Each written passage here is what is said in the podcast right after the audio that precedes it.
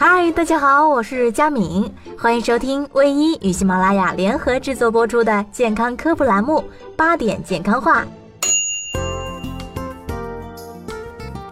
今天卫一君要给大家聊一聊关于饭后做什么的问题。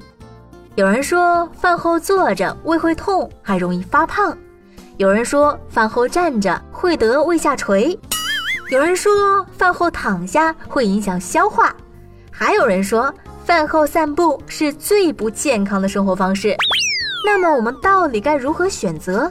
坐、站、躺、走，总得选一个吧。饭后坐、站、走、躺，哪种方式更好呢？不能说哪种方式更好，而应该说哪种方式对你来说更好。站着，这肯定是最适合大众的一种方式了。饭后站一会儿，对于长期坐着工作或学习的人来说是个不错的选择。对于想要减肥的人来说，这也是一种非常好的方式。站着比坐着更能够消耗热量，减少脂肪堆积，起到控制体重的作用。散步，我们建议先休息半小时后再散步。人们常说“饭后百步走，活到九十九”，这句话呢是有一定道理的。但是这饭后散步也是有学问的，放下筷子就走的习惯并不可取，因为饭后立即运动会对呼吸、肠胃蠕动有影响。魏一军建议，饭后半小时内我们可以做一些小幅度的运动，比如擦桌子、啊扫地等等。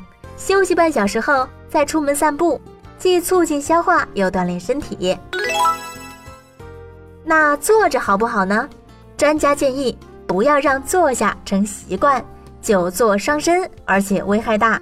特别是对于习惯久坐的办公族来说，好不容易饭后有一点空闲的时间，你确定还要继续坐着？趁着难得的吃饭时间加上午休的时间，动一会儿，会让你离健康更进一步。躺着，这是最不可取的方式。饭后倒头就睡会使肠胃里的食物停留时间过长，影响消化功能。另外，饭后人体会增加肠胃的血流量，大脑的血容量就会减少，血压也会随之下降。这时睡觉容易脑供血不足，形成脑血栓、脑中风等严重的后果。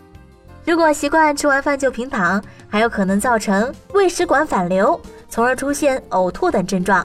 经常这样还会引起反流性食管炎。对于想睡午觉的人来说，建议消化半小时后再睡二十到三十分钟，下午才会更有精神。最后强调一下呀，大家平时生活中小病上医院，大病先预约。我们微医平台上可以约到全国的专家咨询、看病、复诊，都可以通过下载微医 APP 实现。我们想做的只是建立患者和医生之间的纽带，更方便就医。况且有时候医生的一句话可顶家人的一百句话呢。我们下期节目再见啦！